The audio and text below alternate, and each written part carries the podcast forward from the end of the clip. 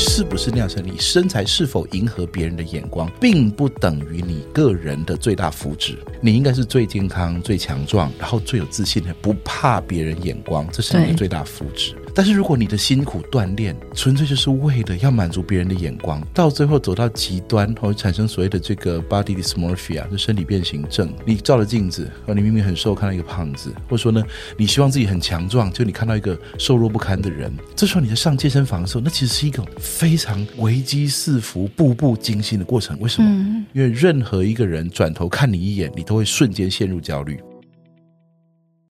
很好奇，就是老师你自己在训练上，你有过什么样的挫折，或者是想要放弃的时候吗？啊、呃，其实他一定会有啊。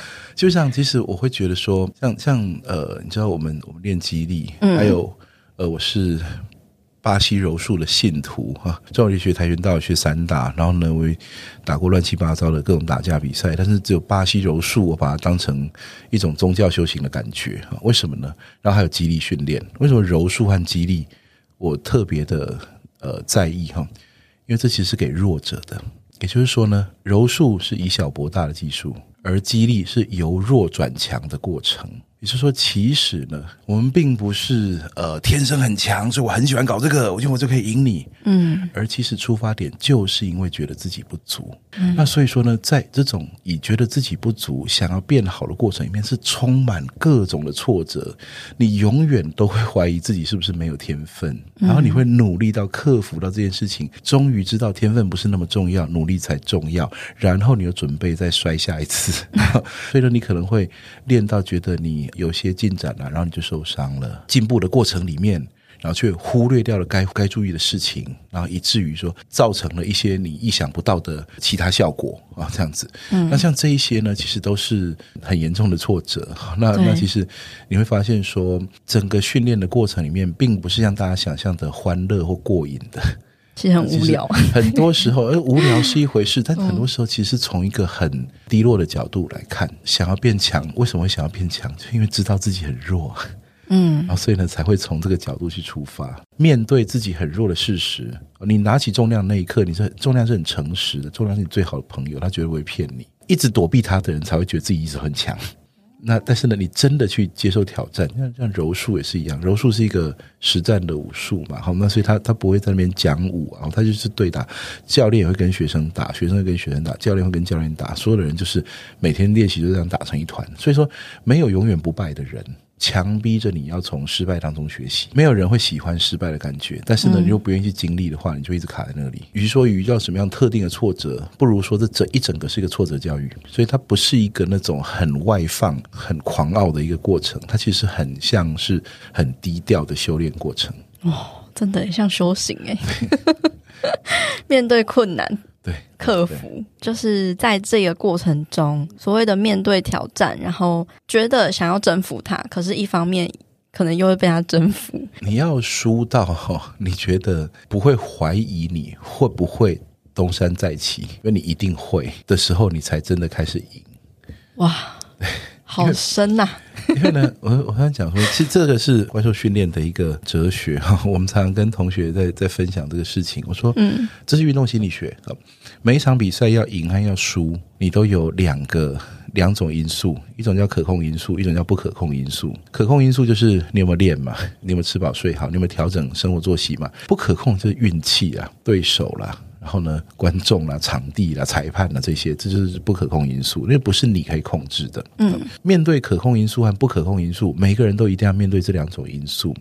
那怎样你可以让你成为常胜军呢？这两类东西要分开看。可控因素，千山万水的努力，你千万不能在可控因素努力不如人。所以呢，你千万不要认为因任何理由停止。进步，而可控因素里面呢，成功为成功之母，你要不断的从小的进步去累积大的进步。不可控因素就不一样了，不可控因素又不是你控制的，所以唯一可以在不可控因素里面取得优势的是什么方法？尝试次数比人家多，哦，经验比较多，不怕，对，啊、哦，所以呢，假设我我说说这个，然后给你五个铜板，叫你丢出一把都是五个正面，你会觉得这怎么可能？如果你觉得怎么可能的人，你只想丢一次。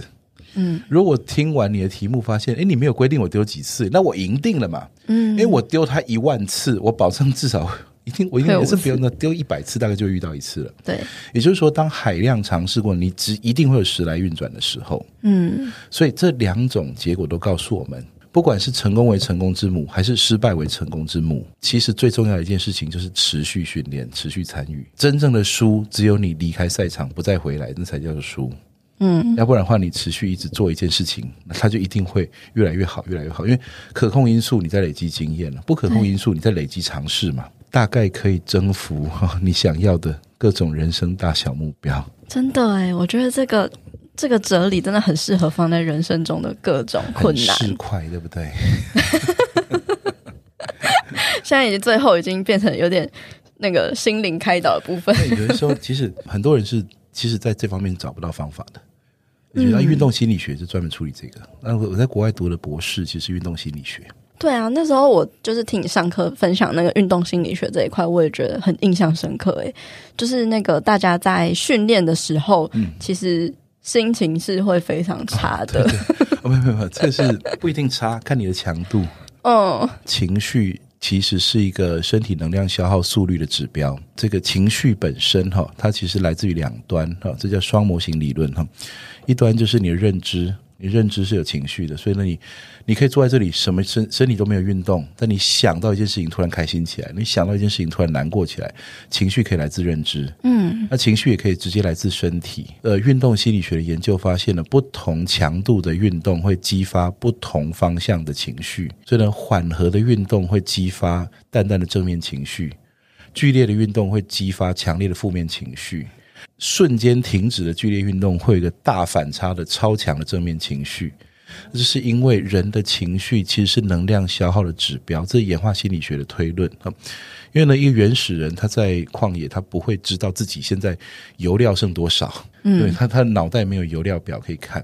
那所以，就是说来了一只狮子哦，那他他想要猎杀它，或者是狮子想要猎杀人哦，不然总是讲想打一架的时候，你要怎么样评估这一架不继续打下去？你的身体基本上在你的能量消耗快要出现危机之前，会用负面情绪让你当做警戒，也就是说呢，你会感觉到非常的情绪很负面，甚至有时候会接近愤怒或者是痛苦。那这个时候呢，在你身体还没有真的力竭之前，他用情绪告诉你，能量消耗已经到了一个警戒的程度了。那不过呢，这给我们的启示就是说呢，其实，呃，因为情绪是个警讯，警讯是一个提早的东西，所以如果你要锻炼你的。这个体能的话呢，你要很习惯的穿越那个负面情绪，你才会真的达到那个极限边缘。对，达到极限边缘才有超负荷的机会嘛。如果说你每次情绪有点不好就退回来，你永远会停在那个淡淡的正面情绪的低强度训练的范围。对 对，那这当然就是看你追求的是运动表现，还是追求的是这个快乐、呃、当下的快乐。对，那不过散步会让心情好，这是直接非常有根据的。嗯，因为它启动了一个非常缓慢的能量消耗过程，你身体释放正面情绪，是告诉你说现在能量消耗速率是很 OK 的，你可以继续。嗯，那这个正面情绪常常就被拿来当成转换心情的过程。那我觉得认知到这一点的话，其实也是蛮能够帮助我们了解自己。了解说，哎，为什么？难怪我就是可能在克服重量那一刻会心情这么差。啊、那当然还合并了一些像自我效能的问题，就是说，你呃现在对于你做的事情到底有多少信心啊？啊那这个成败本身其实也带有情绪色彩的。那有时候重量训练过程中未必能量消耗很剧烈哦，有时候其实你能量消耗是还 OK 的。甚至你如果说停下来觉察看看，你可能会发现那个情绪发生在你身体完全没有动作的时候。就是说，你正要挑战它之前，那你开始砰砰砰，心跳开始加速，开始患得患失。那其实那其实是认知造成的，对，它可能是来自于脑袋，未必是来自于身体。身体过度的努力，然后你身体现在释放警讯，希望你暂停这件事情。对，还有你休息。认知到这些情绪感受，对我们有什么帮助吗？我想这就是一个功夫可以练的，就是自我觉察了。就是说你知不知道自己现在发生什么事？人在面对情绪起伏的时候，经常容易归因错误。归因错误的意思就是说呢，这个我的情绪其实别的事情造成的，但是我把它赖在某件事情上面。嗯，所以经历了一整天的工作压力了，然后扮演好一个角色了，他觉得心力交瘁，回到家跟你遇到的第一个人吵架，我其实不是他的错，其实是因为你累了。对，那像这种时候呢，就是说你有没有那个自我觉察能力，在你要爆炸之前，我知道说你完全跟这件事完全跟他无关，嗯，然后是因为你的呃前几个小时的遭遇，然后说。你现在是身体很累，也没什么好烦心的。你这样就会知道方法。那对症下药，就说身体很累，让身体休息了；精神很累，让精神休息。另外一方面就是说呢，呃，这个是自我调节的部分。那另外一方面就是，如果你这个觉察能力够强的话，其实你可以把自己在需要的时候调整成一个高功能的状态。就你需要上台讲，或者你要需要面对跟人家争论，嗯，或是你需要面对。这个非常困难的思考问题过程，那你可以把自己调成比较好的状态去面对。那这个其实都是功夫，都可以练。怎样建立一个高功能的心智？哈，其实走到最深，都是你如何建立一个人生观。嗯，那人生观，你是一个迎向挑战的人生观。你基本假设人生是什么样的状态？哦，你就假设人生应该是要一帆风顺啊，有任何挫折就是有人欠你啊，这样子。那你大概锻炼不出什么高功能的心智。那如果说你先承认人生就一定是充满各种挫折的，很像是在浮在水面上一直踩水，你要呼吸到空气，脚就要一直踢水。那变成说你只有努力才能够得到幸福，是从这个角度去出发，你就比较容易建立比较顽强的性格去面对各种难题。很谢谢老师，就是带给我们这个人生的启示。我们今天不是来讲重量训练吗？所以由由训练带到人生，我们这样整集下来也了解到说激励。呃，我相信很多人都想要带自己的长辈、父母一起就是训练，嗯、可是他们就还是会有很多上一辈的认知，然后或者是他自己的一些抗拒的心态，然后他可能加上他有一些酸痛啊，他就觉得自己没救了，然后他只能真的后半辈子只能就是坐轮椅这种非常绝望的。情绪，那应该要怎么？就是一步一步的带着他们训练。人老到一个程度哈，人在老哈，他会听一听广播，然后呢就去花几千块买那个完全没有根据的药回来吃，嗯，或者是呢，他会经过电视新闻几个礼拜的洗脑。然后疯狂去支持一个他完全不认识的候选人，所以人其实非常容易被说服，是，只是你的资讯渠道对不对而已。嗯，那资讯渠道呢，下对上的论述啊，但就是最糟糕的资讯渠道啊，你大概讲不通任何事情。嗯，那但是呢，通常他们的资讯会来自于同辈之间的早安讯息传递，赖群。对，然后或者是说呢，这个新闻。呃，对，或者说新闻，所以说为什么那个。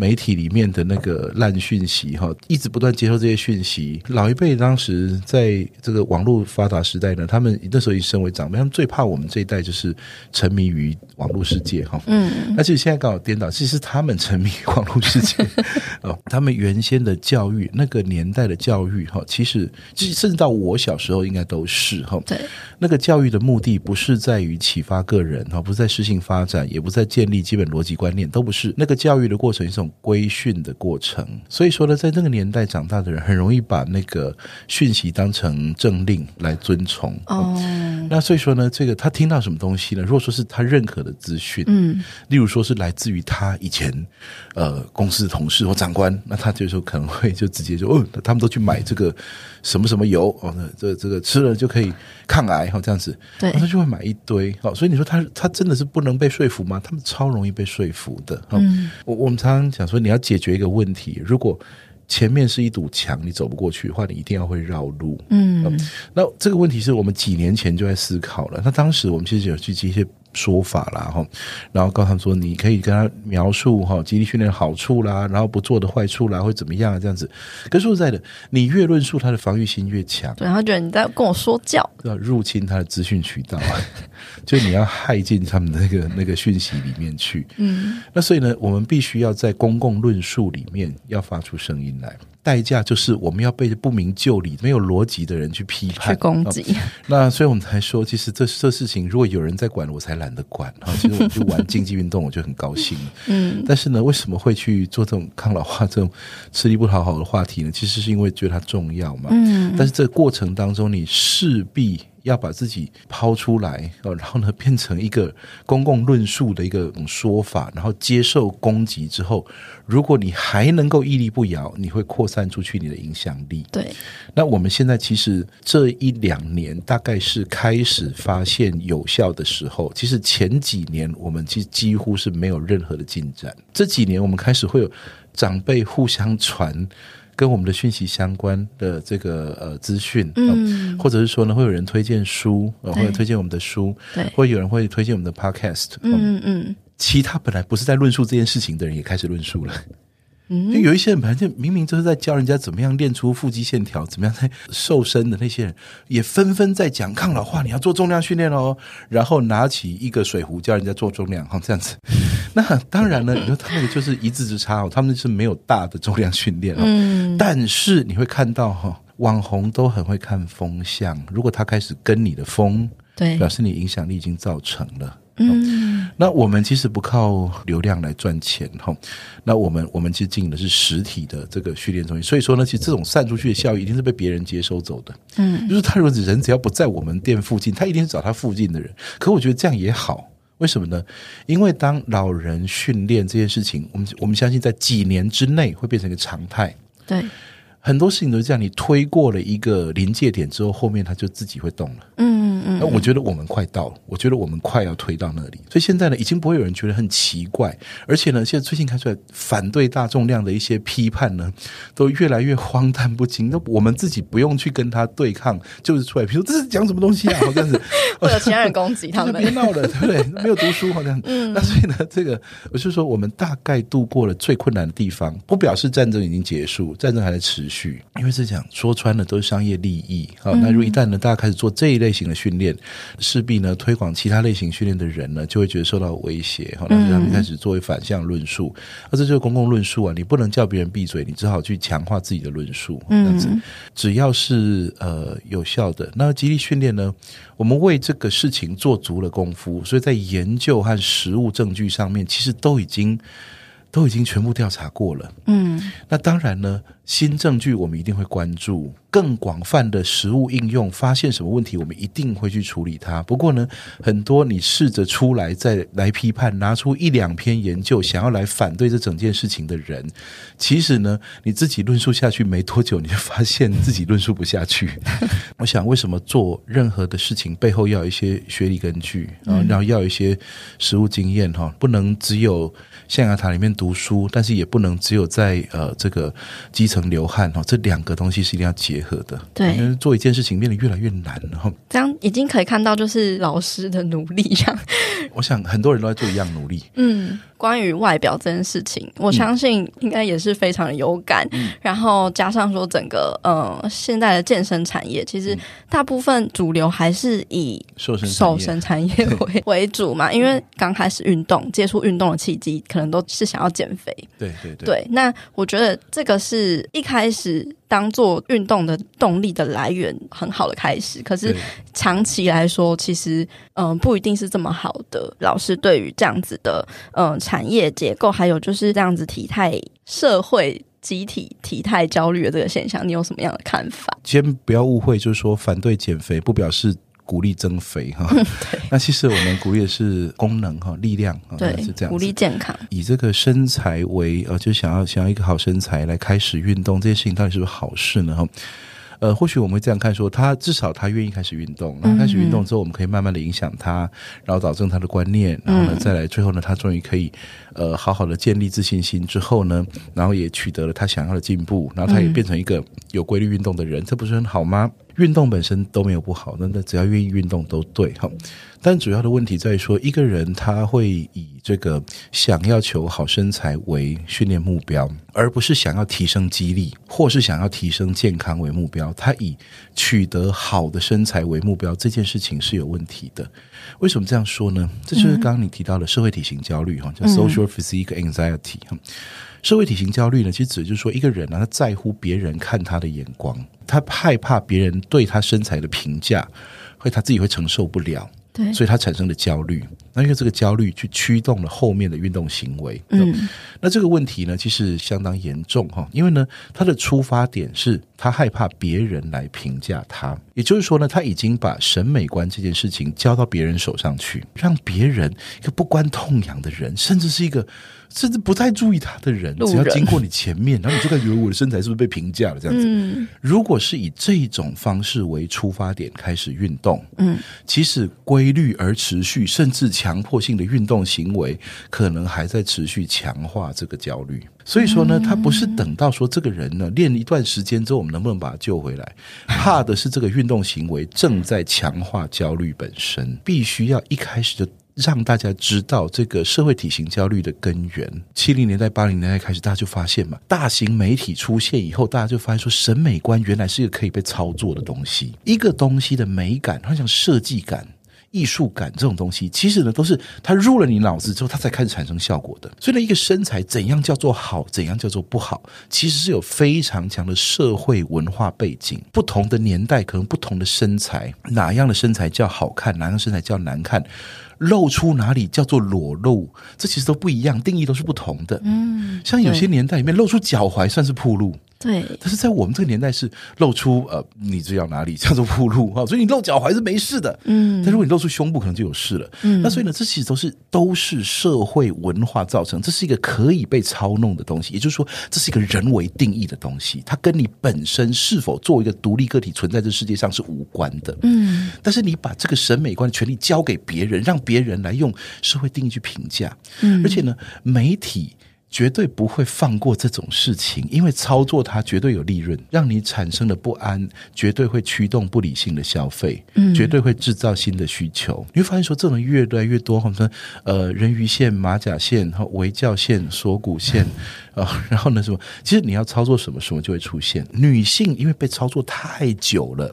这是大概千百年来的事情，但男性的历史比较容易回顾，就从八零年代开始。所以你光是看这个男生玩的这个玩具，美国大兵，七零年代人玩的玩具，那身材是正常的。嗯，九零年代的每一个阿兵哥都是健美先生，为什么？因为想要超前部署，从青少年甚至是幼儿时期就把身体形象深植在小孩的脑海里面，将来都会成为瘦身产业或者是健身产业的消费群。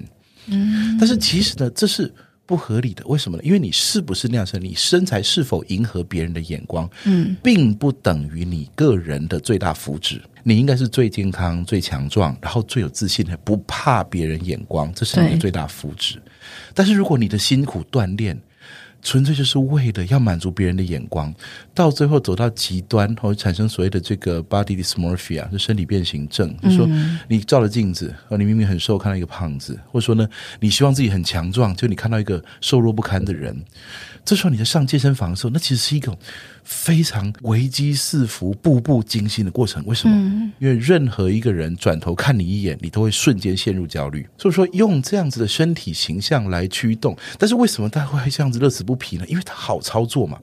我要让人想到自己该变强，我们说破嘴跑断腿，在那边一直讲。我只要当下羞辱你的身材，你马上就会有依赖感，问我该怎么办。那所以说呢，其实这就是健身房很简单的套路嘛。进来先做身体组成分析，然后拿起来看，哎呀，这个实在是哈，这个灾情惨重啊，你真的不能这样下去啦。而且你看，你转头看一下镜子，你看过去你们这个肚子哦，马路都快被你挡住了，好像是 哦，就开始用这种负面的这种语言，非常糟糕的语言去羞辱一个无辜的人，然后让他产生焦虑之后，对你产生了依赖、信赖和金钱上的付出，马上签七十二堂教练课。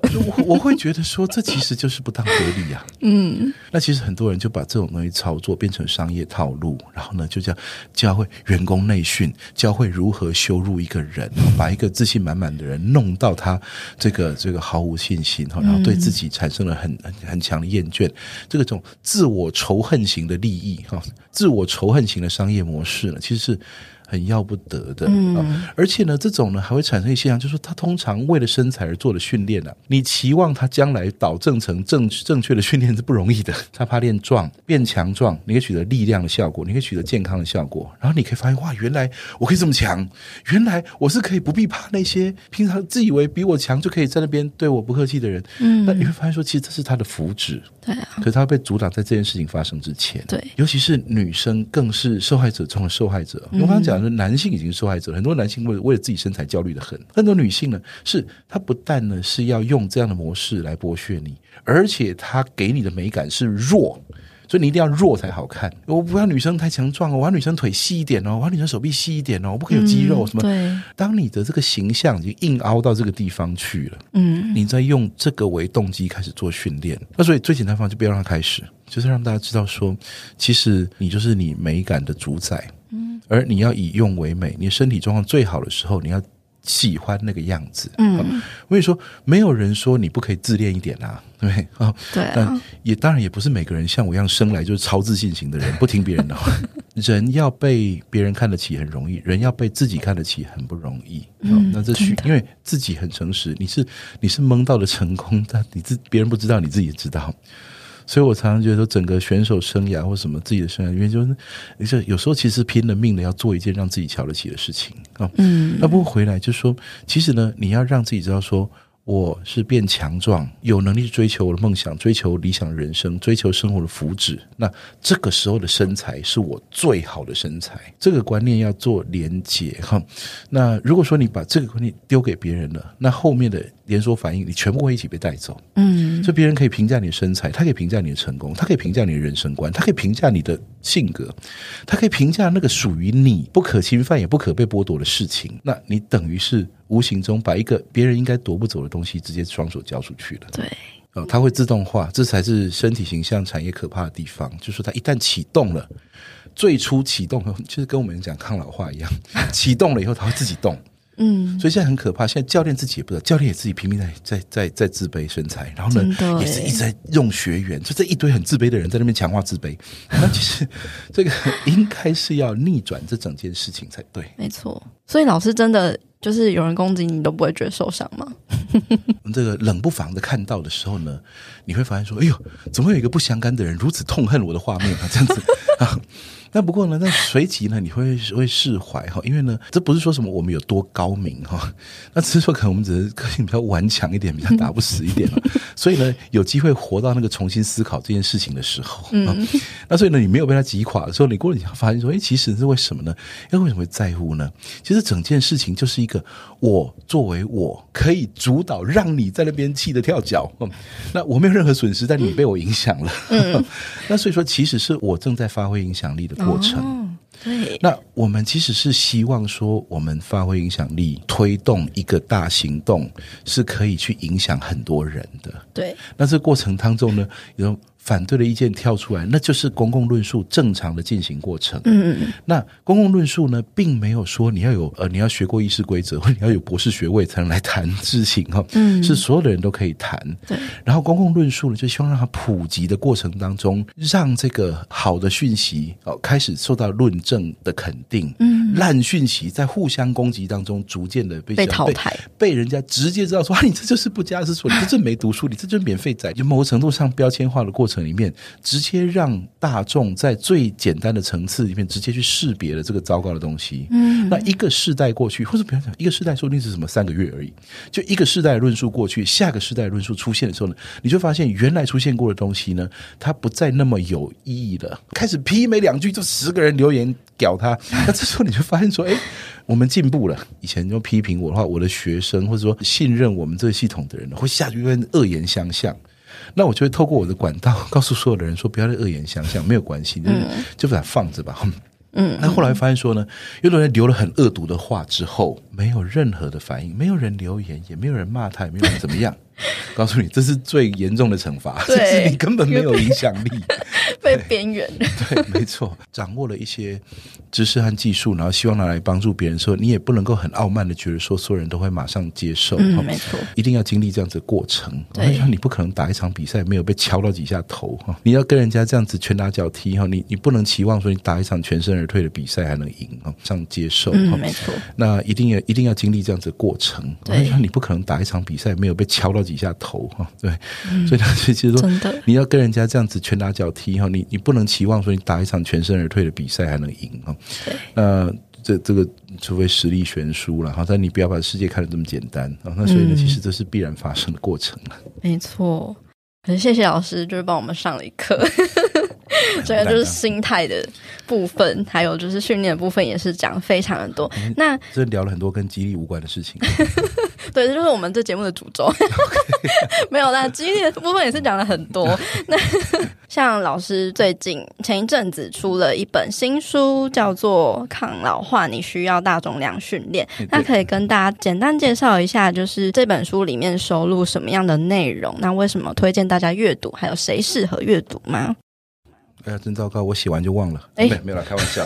要不要复习一下？啊、其实呢，这样这本书就是在文字上面就很浅显，然后呢，在分类上面就很很简单，基本上就是阐述为什么要做最大肌力训练。嗯，什么不是最大肌力训练？嗯，很多称为肌力训练的伪肌力训练啊，容易误导是什么东西？那我们应该如何的去进行肌力训练？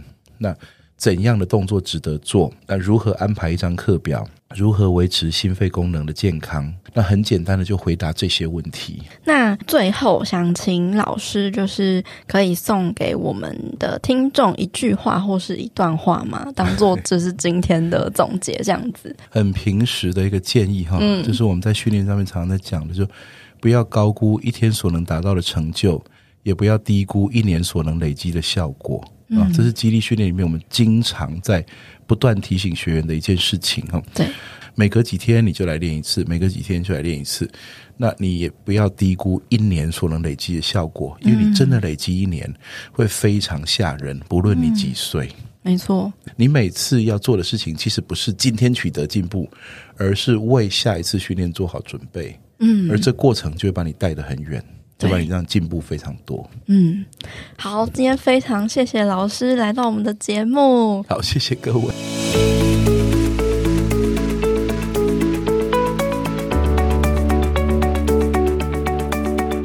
从这一集老师的心态分享中，就可以看得出来，老师真的是一个非常有智慧的人。那我也帮你做了一些心态上面的总结。当我们在健身上遇到挫折或是想放弃的时候，其实要认知到一点，我们并不是因为天生很强，所以才做这件事情。出发点就是因为觉得自己不足，在这个过程中，你永远都会觉得充满挫折，都会认为自己是不是没有天分，并且持续去努力去克服到。知道原来天分并不是这么重要，努力才重要。但是接下来就会再准备去摔下一次。很多时候训练是从一个比较低的角度来看的。如果是一直躲避重量的人，才会觉得自己很强。没有永远不败的人，但是训练会强逼着要你去从失败中学习。没有人喜欢失败的感觉，但如果你不去经历的话，你就会一直停滞。所以，与其说，遇到什么特定的挫折，不如说这一整个都是挫折的教育。它是一种很低调的修炼过程。老师也提到了一种比赛的精神，我觉得这个精神呢，也可以用在克服我们人生中大小目标上。老师说，每一种比赛要赢或是输，你都有两种因素，一种是可控因素，另外一种是不可控因素。可控因素就是你的训练、作息、饮食、营养，就是你可以控制的部分。那不可控就是像运气、对手、观众、场地、裁判等等的。在可控因素上面，成功为成功之母。你要不断的从小的进步去累积大的进步。唯一能够在不可控因素上取得优势的方法，就是尝试的次数比人家多。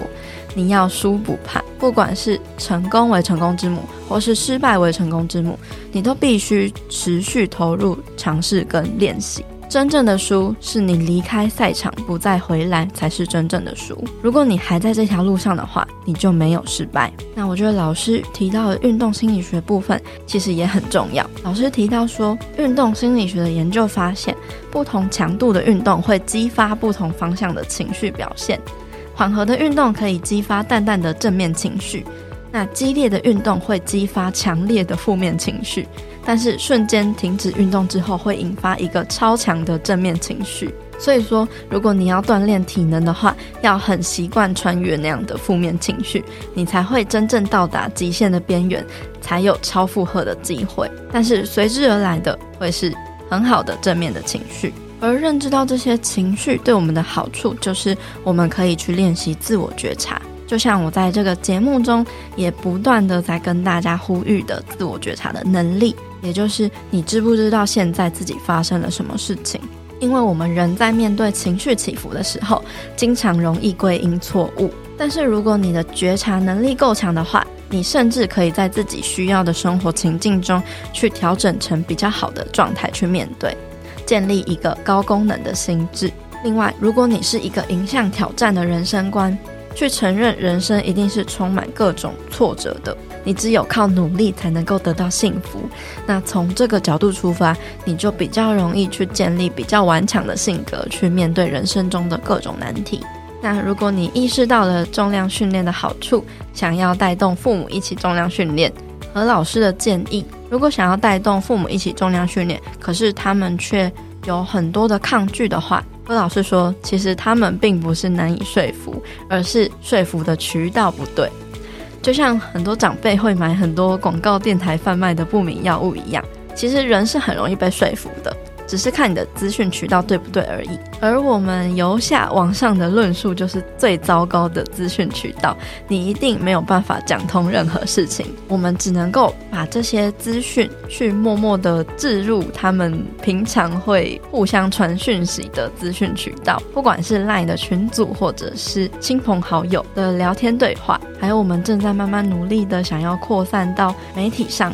透过这些渠道，他们会认为是自己主动学习到的资讯，他就会更容易的被说服。